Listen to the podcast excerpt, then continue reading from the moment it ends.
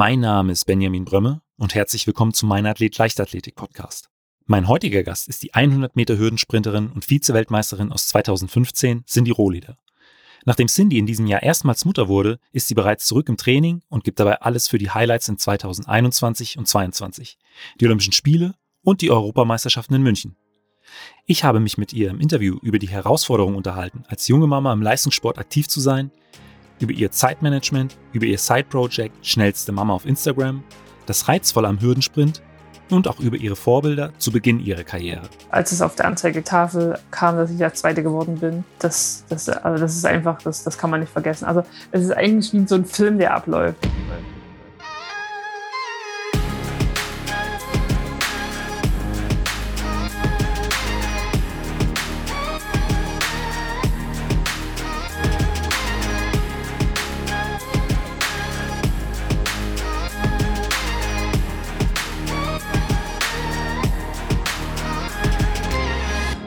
Der Leichtathletik-Podcast aus Frankfurt am Main. Herzlich willkommen, Cindy. Schön, dass ich dabei sein kann. Cindy, meine, meine erste Frage ist eigentlich im Prinzip immer, ähm, wie bist du zur Leichtathletik gekommen? Ja, also ich habe mit acht Jahren mit der Leichtathletik begonnen und äh, das war ein Wettkampf, Jugend trainiert für Olympia. Ich glaube, die gibt es auch heutzutage noch. Und da war ich in der dritten Klasse, also in der Grundschule und habe ähm, Weitsprung und Hochsprung mitgemacht an dem Tag und habe einfach ganz klassisch einen Zettel in die Hand bekommen mit, äh, möchtest du gern mal beim Probetraining dabei sein? Und äh, zu der Zeit habe ich schon Fußball gespielt, aber Leichtathletik hat mich halt auch, auch schon immer begeistert, das schnelle Rennen, Springen und ich war sowieso ein sehr aktives Kind und da bin ich einfach zum Probetraining mal gegangen und es hat mir direkt Spaß gemacht und ich bin dabei geblieben.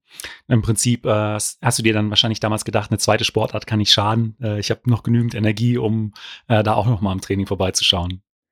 Genau, also ich dachte das schon, aber meine Eltern haben dann äh, irgendwann gesagt, ich sollte mich jetzt doch mal entscheiden, weil äh, zwei Sportarten mit äh, hinfahren und abholen und das ist halt dann schon äh, mit zwei Eltern, die äh, komplett im Berufsleben selbstständig sind, äh, schon ein bisschen schwierig und ich habe mich dann äh, für die Leichtathletik entschieden. Und wann war das und wie kam es dazu?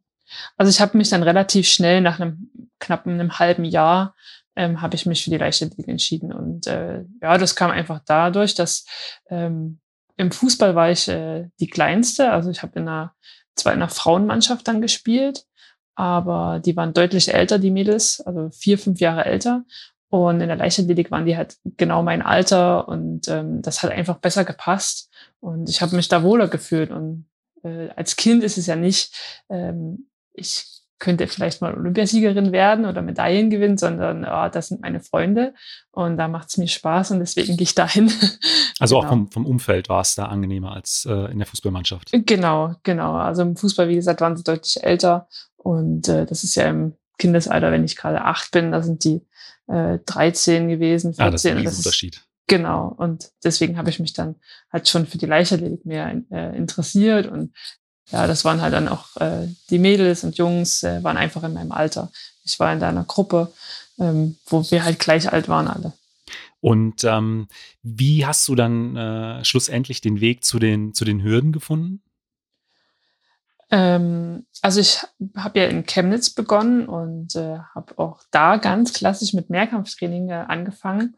Also äh, habe viel geworfen, also äh, quasi die komplette Ausbildung äh, bekommen und es hat sich dann halt äh, herauskristallisiert mit ähm, 13, 14, dass ich Sprung- und Sprint begabt bin und äh, war dann auch in der Sprung- und Sprintgruppe und habe äh, viel Weitsprung noch gemacht ähm, bei Harry Marusch, wo auch Christine Gierich äh, trainiert hat und habe aber auch immer noch äh, die Hürden äh, sehr geliebt und habe viele Wettkämpfe ähm, im Hürdensprint bestritten und äh, quasi jede Höhe mitgenommen von ganz, ganz niedrig äh, mit acht Jahren bis jetzt äh, zur Frauenhürde. Ähm, und mein erster D-Kader, den ich bekommen habe, war im Hürdensprint. Und äh, da merkt man natürlich schon, dass äh, die Hürden mir extrem gelegen haben. Und habe dann lange Mehrkampf, äh, Hürde und halt Weitsprung äh, so als Kombi gemacht aber bin dann mit, äh, lass mich lügen, 16 habe ich äh, Hürde und Weitsprung in der Halle gewonnen bei den deutschen Meisterschaften. Und äh, da haben meine Eltern Idris Konczynska angesprochen, ähm, zu dem ich dann nach Leipzig gewechselt bin. Genau.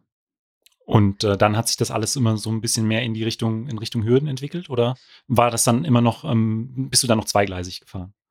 Als ich nach Leipzig gegangen bin, bin ich äh, wirklich nur noch Hürden gelaufen und ich war ja in einer reinen Hürdensprintgruppe, damals ja. noch mit Willi Matischik, mit äh, Thomas Blaschek, Judith Ritz, äh, die auch wieder deutlich älter als ich waren. Aber ähm, mein ganzes Bild hatte sich natürlich verändert. Also ich habe ähm, zu denen raufgeschaut und ich wollte natürlich irgendwann genauso schnell wie die laufen. Also das war dann äh, was ganz anderes, als ich acht Jahre war, wollte ich Spaß haben und äh, ich bin da hingegangen, weil da meine Freunde waren. Aber mit 16 hat sich das Bild natürlich schon äh, mit einem deutschen Meistertitel verändert sich das Bild dann und die Denkweise und man schaut dann äh, schon ein bisschen zu den größeren rauf und äh, ich wollte dann immer so schnell laufen wie Judith Ritz, äh, die halt wirklich deutlich älter war und äh, habe mich dann so peu à peu an die so rangepirscht, genau im Training. Und das hat mich halt extrem immer motiviert. Das war ja dann auch wirklich eine extrem starke Trainingsgruppe. Ich kann mir vorstellen, dass man da wirklich viel äh, jetzt nicht nur auch vom, vom Sprinten sich von, äh, von den anderen abschauen konnte, auch was Wettkampferfahrung angeht und auch das Ganze drumherum. Also, dass du da wahrscheinlich auch schon sehr, sehr viel mitnehmen konntest. Auf jeden Fall. Also ähm, ich bin, wie gesagt, mit 16, ich war die kleinste in der Trainingsgruppe. Der nächstältere war ähm, Erik Ballnuweit. Und äh, ich war quasi die, die am wenigsten Erfolg hatte in der Trainingsgruppe. Also ich war quasi das kleinste Licht mit, mit einem deutschen Meistertitel in der Jugend. und äh, natürlich hat man dann ähm, sich Sachen abgeschaut, was das, äh, die Wettkampfroutine angeht, aber auch im, im Training und äh, der Umgang miteinander im Training. Ähm, da hatten wir ja auch immer dieses, dieses Wettkampfgefühl, wenn wir Starts gemacht haben.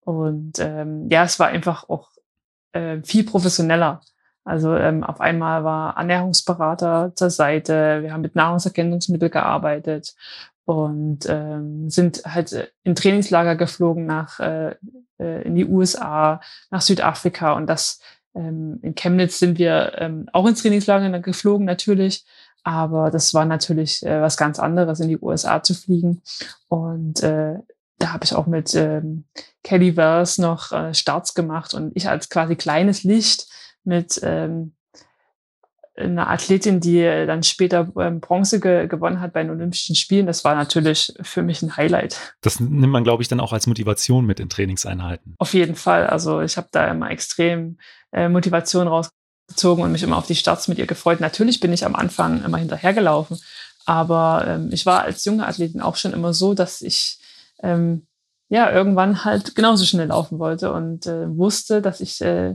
damit besseren trainieren muss. Aber bei wem trainierst du denn heute? Jetzt trainiere ich bei ähm, Wolfgang Kühne und das jetzt schon seit 2013. Äh, Habe ich jetzt äh, die letzten Tage drüber nachgedacht, dass ich jetzt echt schon sehr, sehr lange nach Halle fahre, nach Halle Saale, von ähm, damals nach Leipzig und jetzt sind wir aufs Land gezogen.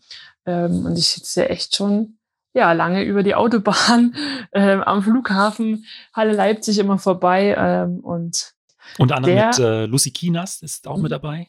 Genau, Lucy ist jetzt äh, aktuell meine Trainingspartnerin. Sehr junges Talent, da bin ich auch sehr gespannt, äh, was äh, bei ihr noch alles kommt. Und wir trainieren jetzt äh, mittlerweile schon fast ähm, ein Jahr zusammen. Also ich natürlich mit, mit der Schwangerschaft erstmal noch pausiert, natürlich.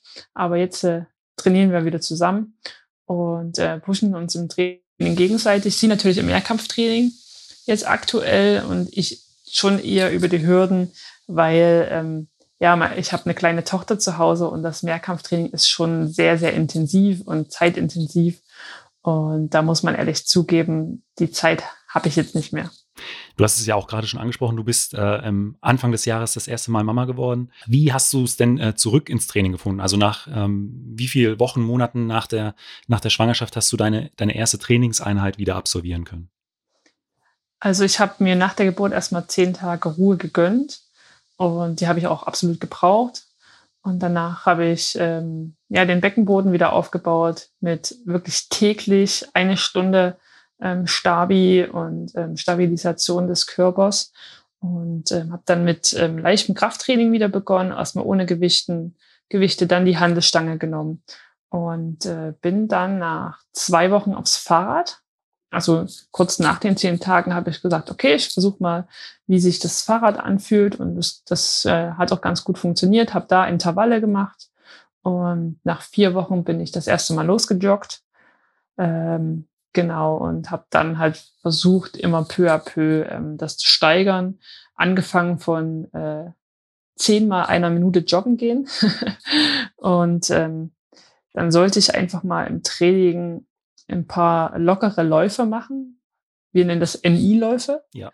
Und äh, es hat sich wirklich angefühlt, wie wenn man träumt, man will schnell laufen und der Körper macht es aber einfach nicht. Das, ähm, hat, ist, kann man sich das so vorstellen, dass äh, die, der, der Kopf noch weiß, wie sich die Bewegung anfühlen soll, aber die Muskulatur es noch nicht umsetzen kann? Genau, also es ist wirklich, also es ist äh, wirklich bemerkenswert. Also das, der Kopf will einfach schneller, als die Beine es können. Und ähm, wie gesagt, ich, manchmal träumt man ja, man, man läuft schnell, aber man kommt irgendwie nicht vom Fleck. Ja. Und so, so, muss man sich das vorstellen. Ähm, aber ich muss sagen, also ich ähm, bin jetzt schon wieder eine Weile im Training.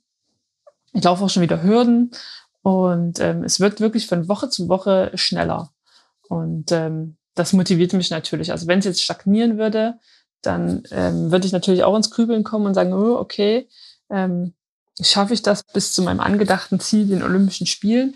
Aber es wird wirklich von Woche zu Woche schneller und fühlt sich nach Sprinten wieder an.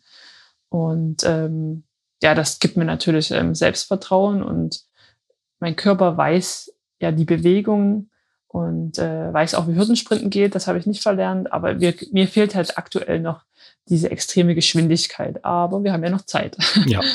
Und ähm, wie kriegst du das äh, drumherum alles äh, organisiert? Hast du da Unterstützung von, von deinem Mann, von deiner Familie? Das, weil mit einem äh, kleinen Säugling, mit einem äh, kleinen Baby zu Hause äh, ist es ja auch nicht äh, alles so einfach zu handeln. Ähm, genau, also wir haben, haben extremen Rückhalt von unserer Familie. Also Oma und Opa sind oft da und passen auf. Und ähm, mein Mann ist äh, derzeit auch noch beruflich ähm, sehr viel unterwegs. Und äh, ja, also unser Zeitmanagement ist schon eng getaktet. Also wir besprechen immer die Woche davor und äh, dann kommen halt Oma und Opa oft vorbei und nehmen uns die Kleine mal ab. Aber äh, ansonsten muss ich ehrlich sagen, haben wir es echt gut eingetaktet. Und diese Woche war die Kleine auch das erste Mal mit auf dem Platz. Es waren 25 Ach, Grad und äh, da ist mein Mann mitgefahren und wir haben gesagt, okay, wir gucken mal, wie sie so drauf ist auf dem Platz. Und äh, ja, hat dann ein bisschen zugeguckt und dann war sie so gelangweilt, dass sie eingeschlafen ist. Aber das erste Mal tat dann an den, an den Füßen oder an den Händen. Genau, genau. Also es ist halt schon irgendwie für, gerade für eine Mama, die halt im Leistungssport ist, also irgendwie was, was Besonderes für ja. mich, genau. Und ähm, du hast ja aus diesem Grund auch äh, ein neues Profil oder ein weiteres Profil auf Instagram, ähm, die schnellste Mama oder äh, schnellste Mama. Was ist denn die Idee hinter dem, äh, hinter dem neuen Profil? Also ich habe gerade in der Schwangerschaft, also zu Beginn gemerkt, dass ähm, es ist echt schwierig für Frauen, die sportlich aktiv sind, zu wissen in der Schwangerschaft, was kann ich noch tun und was kann ich nicht mehr machen. Und äh, damit möchte ich ein bisschen zeigen, was, was ist möglich, was kann man in der Schwangerschaft noch an Sport treiben, was sollte man lieber sein lassen. Aber ich möchte auch mit so ähm, Themen aufräumen wie Stillen zum Beispiel, was immer so ein extremes Thema unter Frauen ist. Oder wir hatten jetzt, äh, wo schläft unser Baby? Das ist ja auch immer so ein Streitthema zwischen ähm, Müttern.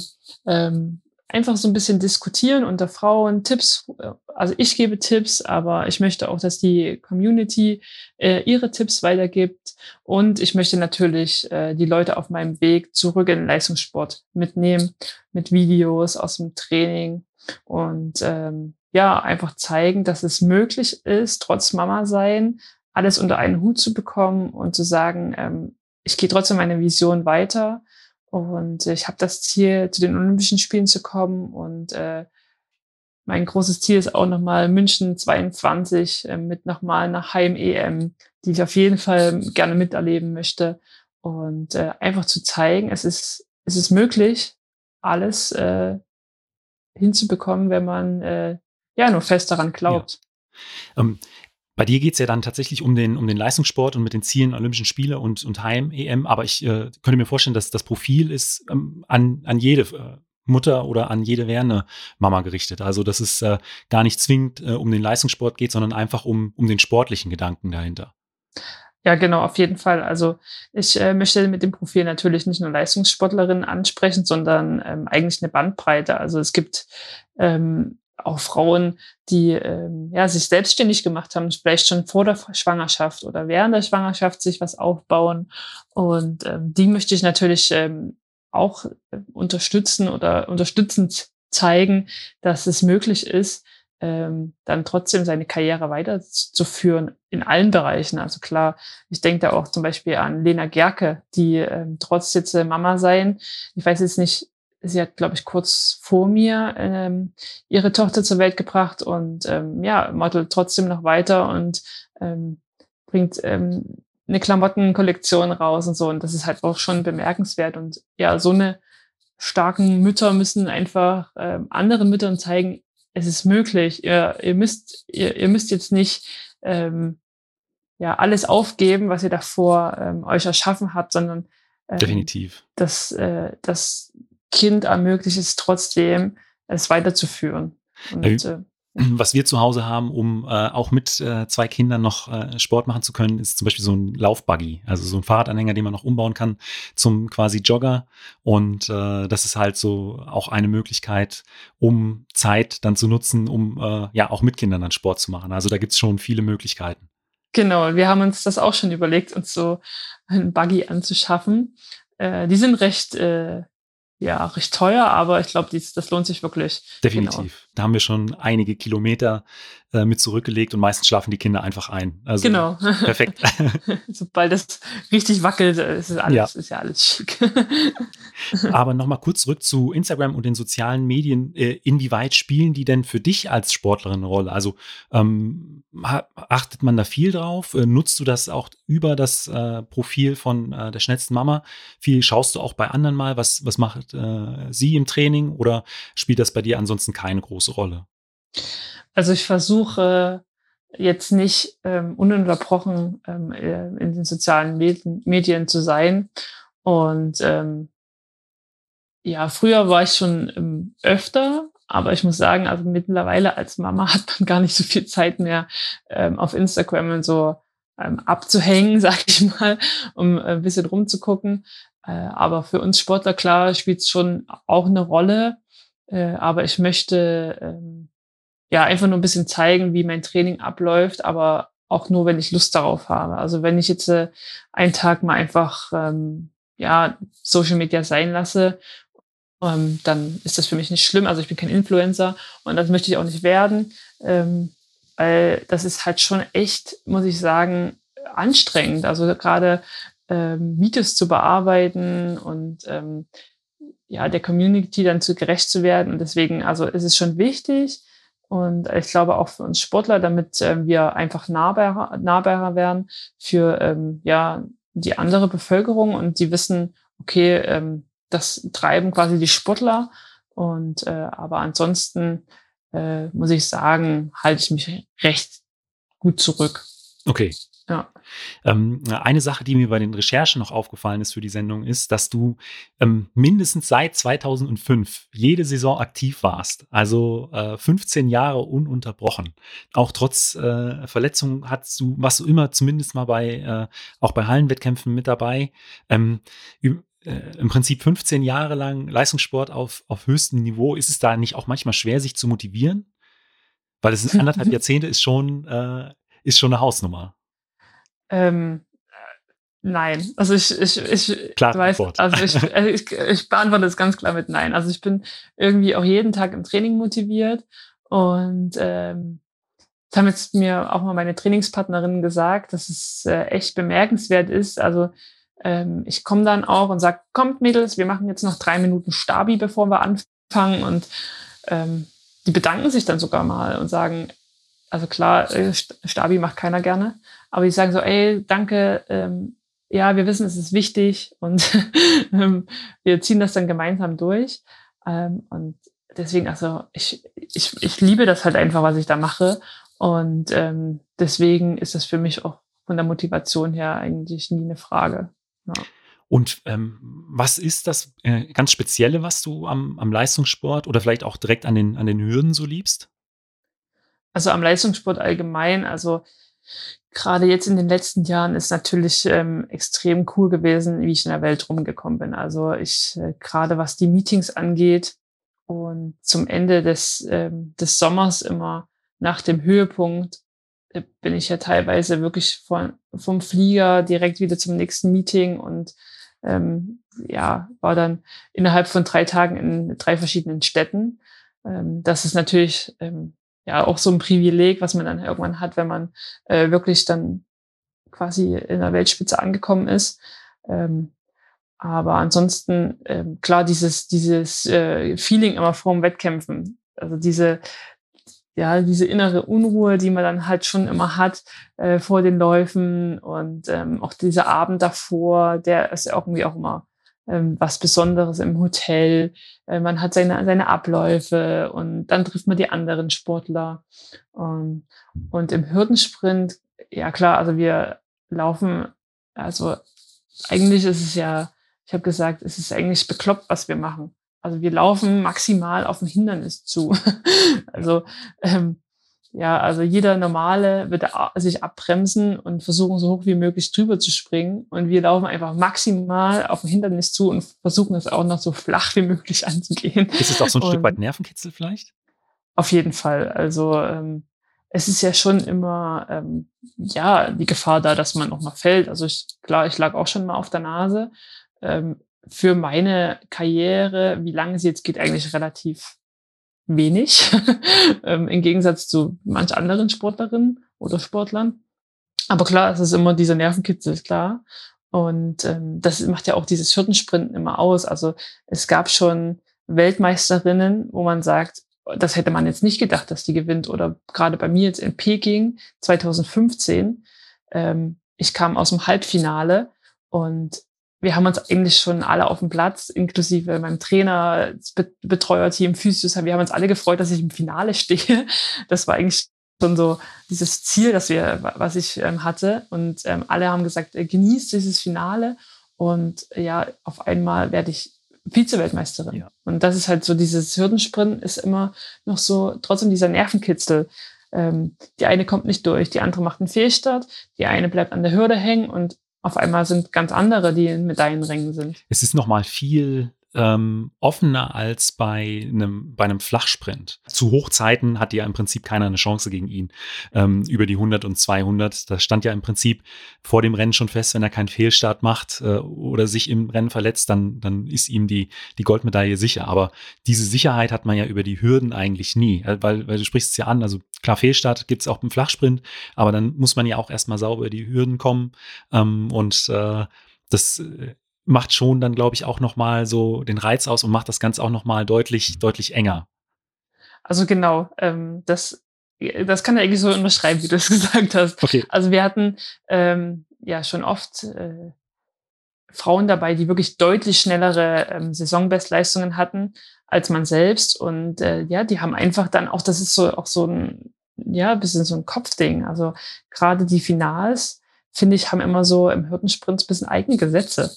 Also da ähm, weiß man nie, äh, kann man sich nie sicher sein, äh, wer jetzt wirklich ähm, das gewinnt. Es gibt immer so Favoriten, aber ähm, der, derjenige muss dann nicht gewinnen, zwangsläufig. Also das, das ist halt wirklich, ähm, dann bleibt einer an der Hürde hängen und dann ist das Rennen, das ist vorbei einfach. Also dann ist man aus dem Rhythmus und äh, ja, die anderen sind dann halt auch da.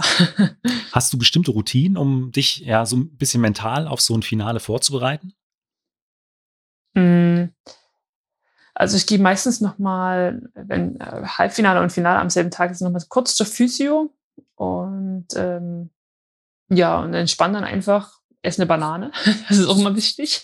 ähm, genau, aber ansonsten, ich mache dann meistens noch so einen Dreier-Rhythmus, aber ähm, gehe zum Beispiel nicht mehr an den Startblock. Genau, das mache ich auch nicht. Ich gehe nicht nochmal an den Startblock. Ich mache den Dreier-Rhythmus aus dem Hochstart. Ähm, das ist so ein ganz kurzer, schneller Dreier und äh, gehe nicht nochmal an den Startblock, bevor ich tatsächlich ähm, in den Carbon gehe. Ja. Wenn du in so ein Rennen reingehst, ziehst du da deine Motivation oder vielleicht auch so ein Stück weit die Anspannung daraus, äh, eine bestimmte Zeit laufen zu wollen oder ähm, nutzt du deine Konkurrenz als, als Motivation? Also dieses, äh, äh, dieser Zweikampf oder Mehrkampf Frau gegen Frau oder schaust du lieber, ähm, dass du eine möglichst schnelle Zeit läufst? Also in den Finals ähm, bei EM oder WM ist die mir Zeit mir eigentlich relativ egal. also da geht es wirklich nur um Platzierung. Ja. Also es, es fragt ja keiner, ähm, wie bist du Weltmeister geworden mit der Zeit, sondern du bist Weltmeister oder du bist es halt nicht. ähm, da fragt halt keiner, ähm, ach ne, 13-0 bist du gelaufen nur. Das ist, es interessiert halt einfach keinen. Ja. Also du warst an dem Tag der Schnellste, äh, beziehungsweise die Schnellste und hast gewonnen. Aber wenn wir jetzt gerade quasi Richtung Sommer gehen, wie jetzt, ist natürlich die Zeit auch entscheidend. Ähm, ich muss jetzt zum Beispiel nochmal eine Bestätigungsnorm laufen für die Olympischen Spiele und da ist die Zeit natürlich schon wichtig für mich bei den Wettkämpfen. Ähm, stehe ich dann bei den Olympischen Spielen, ist die Zeit eigentlich wieder relativ egal. Ähm, Hauptsache, sie reicht fürs Halbfinale ja. oder dann fürs Finale. Ja, genau.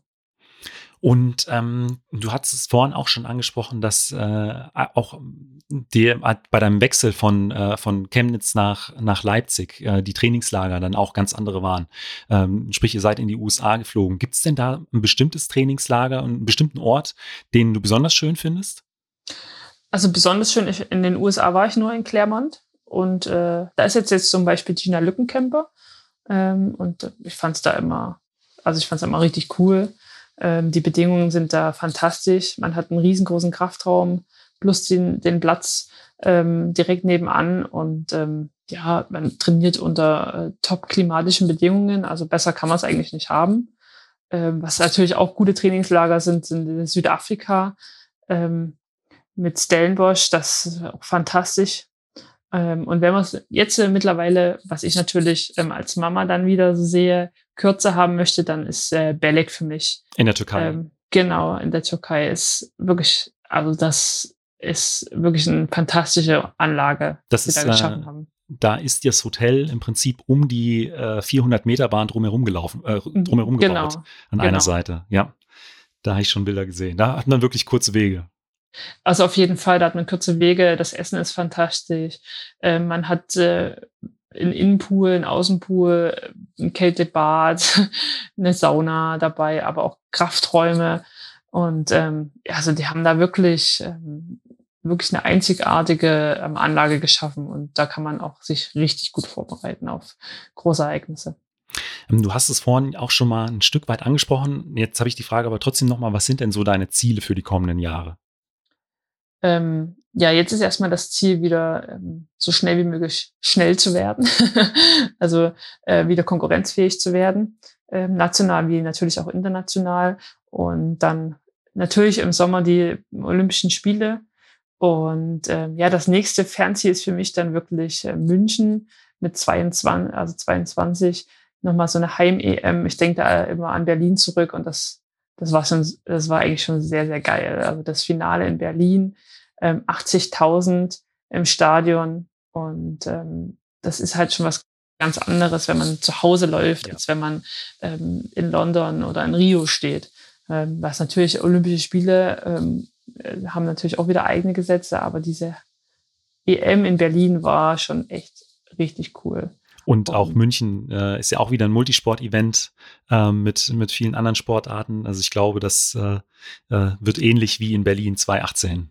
Ja, also ich denke das, äh, ich denke das auch. Es wird, kann sogar sein, dass es nochmal einen Zacken drauf geht, weil natürlich die Leute jetzt so ein bisschen ja nach Veranstaltungen suchen, weil wir saßen jetzt alle ein Jahr knapp zu Hause äh, ohne Veranstaltungen und ähm, ja, vielleicht kann man dann auch wieder Leute, die vielleicht jetzt äh, jahrelang nicht bei der Leichtathletik waren, wieder für Leichtathletik mehr begeistern. Und ähm, also ich würde mir wünschen, dass dieses Stadion ausverkauft ist, wenn Hürdenfinale ist. Ja. Und das ist auch das äh, wahrscheinlich dann das erste große sportliche Ereignis äh, wieder unter hoffentlich normalen Bedingungen. Also ich glaube, da, da freuen sich sehr, sehr viele drauf. Und äh, da bin ich mir sicher, dass das Hürdenfinale äh, vor ausverkauftem Haus stattfinden wird. Genau, das hoffe ich auch, ja. Dann ähm, kommen wir jetzt schon zu den fünf Fragen, die ich jedem meiner Gäste stelle. Und äh, da ist die erste immer, was war dein bisher größter Wettkampf? Also es muss nicht der erfolgreichste gewesen sein, sondern der äh, mit den schönsten Erinnerungen. Ich hatte sehr, sehr viele. Also Peking ist auf jeden Fall 2015 mit der Silbermedaille bei der WM. Dies, das ist schon ein Rennen, das werde ich nicht vergessen. Ähm, aber ich denke auch an Ratingen, ähm, als ich das erste Mal 6000 Punkte im Siebenkampf gemacht habe. Das war auch so ein Highlight-Wettkampf, ähm, weil mir es einfach keiner zugetraut hat, dass ich das schaffe. Ja, du hast es ja im Prinzip gesagt, äh, ähm, niemand hat mit dir gerechnet und dann hast du da so einen Fund rausgehauen mit den über 6000 Punkten. Genau, 6000 Punkte ist, sagt man ja immer, dann wird man im Kreise der ja. Siebenkämpferinnen aufgenommen. genau. Und ähm, du hast auch gesagt, dieses Rennen in Peking wirst du nie vergessen. Was sind denn noch so äh, bestimmte Momente aus, aus dem Finale, die vielleicht wirklich im Gedächtnis hängen geblieben sind? Als es auf der Anzeigetafel kam, dass ich ja Zweite geworden bin. Das, das, also das ist einfach, das, das kann man nicht vergessen. Also es ist eigentlich wie so ein Film, der abläuft. Also so viel kann ich mich gar nicht mehr dran erinnern, muss ich ehrlich sagen, weil so diese schnellsten Hürdenläufe, das sind immer die Läufe, wo man sich immer überhaupt dran erinnern kann. Aber ich wusste, ich war am Ziel und ich wusste, irgendwie war das jetzt gerade echt schnell. und ähm, genau, aber ja, das war schon auch ein echtes Highlight. Aber äh, also ich hatte viele, ich kann jetzt ehrlich gesagt nicht sagen, welche Wettkämpfe die, die coolsten waren, weil ich wollte auch immer die Nationalhymne mal nur für mich hören und das habe ich in Amsterdam geschafft bei der EM. Ja, das erste Mal. Also es, es, ich habe wirklich sehr viele Wettkämpfe gehabt, wo, die mir gut in Erinnerung sind. Zum Sport gehören äh, ja aber nicht nur Höhen, sondern auch Tiefen. Was war denn so ein Wettkampf, an dem du ein bisschen länger zu knabbern hattest oder der einfach schwierig war? Ähm, das war definitiv 2017. Äh, Neuwied, da war ein Vierkampf angesetzt und mir tat schon ähm, ja mein Bein ein bisschen weh und ich bin dummerweise gelaufen. Ähm, mein Trainer hat mir davon abgeraten, aber ich dachte, ach, das, das passt schon irgendwie. Und äh, mit dem Lauf habe ich mich quasi ein halbes Jahr aus dem Rennen geschossen ähm, habe mir nach ähm, den Ischiasnerv eingeklemmt gehabt und äh, der hat sich dann extrem entzündet und ich durfte ja erstmal drei Monate pausieren, um dann wieder so langsam einzusteigen. Genau, das ist so, das war so wirklich dumm von mir. Kann man aber, nicht anders sagen. Aber dann, als du zurück im Training warst, was waren denn da oder was sind vielleicht auch ähm, bestimmte Trainingsinhalte, auf die du dich ganz besonders freust? Also ich freue mich immer auf Tempoläufe, obwohl sie anstrengend sind. und also allgemein auf dieses Aufbautraining ja. habe ich schon irgendwie immer Bock, obwohl du, man genau weiß, ich habe nächsten Tag Muskelkater und mir geht es jetzt in den nächsten Wochen ähm, körperlich dann nicht so gut. Aber irgendwie ähm, macht es ja trotzdem Spaß, sonst würde man es ja nicht machen. Hast du so bestimmte Tempoläufe im Kopf, bei denen im Training schon ein bisschen Wettkampffeeling aufkommt? Ähm, also gerade mit Lucy Kinas sind Tempoläufe immer Wettkampf, weil, weil sie prinzipiell immer zu schnell läuft.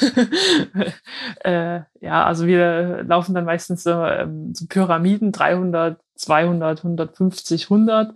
Und ähm, ja, da ähm, fordert mich Lucy schon immer ganz schön gut, muss ich sagen. Ja. Aber ähm, das, macht dann, das macht dann wahrscheinlich auch so ein Stück weit äh, den Reiz von der Trainingsgruppe aus oder dem gemeinsamen Training mit, mit Lucy.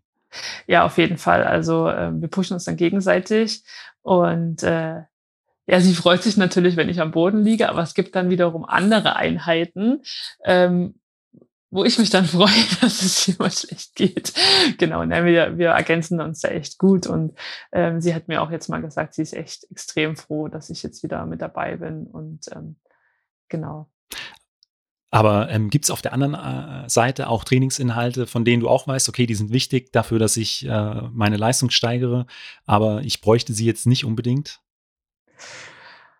Uff, ähm, ja, so lang, längere Läufe, so ab 600 Meter, die sind jetzt nicht so meine Favorites, aber ich mache sie. Also ähm, gerade wir haben jetzt äh, über Ostern noch einen Dauerlauf auf dem ähm, Trainingsplan stehen und den macht man halt einfach weil er halt auf dem Trainingsplan steht. Wie, wie lang ist bei, bei dir ein Dauerlauf? Äh, 30 bis 40 Minuten. Okay. Dann ähm, Fünfer, Sechser Schnitt, sowas dann wahrscheinlich. Genau, genau, irgendwie sowas in der Drehe äh, pegelt man sich dann ein und äh, ja, läuft das dann einfach runter. Und am Ende ist man aber froh, dass man es gemacht ja. hat. Dann kommen wir jetzt schon zur letzten Frage und die ist immer, was würdest du jüngeren Athleten oder deinem jüngeren Ich mit auf den Weg geben wollen? Ähm, immer dranbleiben und immer an sich selbst glauben. Dann kann man alles erreichen. Cindy, vielen Dank für dieses Interview. Danke auch. Falls euch die Folge gefallen hat, hinterlasst mir doch einfach eine Bewertung bei Spotify, iTunes oder eurem Podcatcher und abonniert den Podcast. Vielen Dank und bis zum nächsten Mal.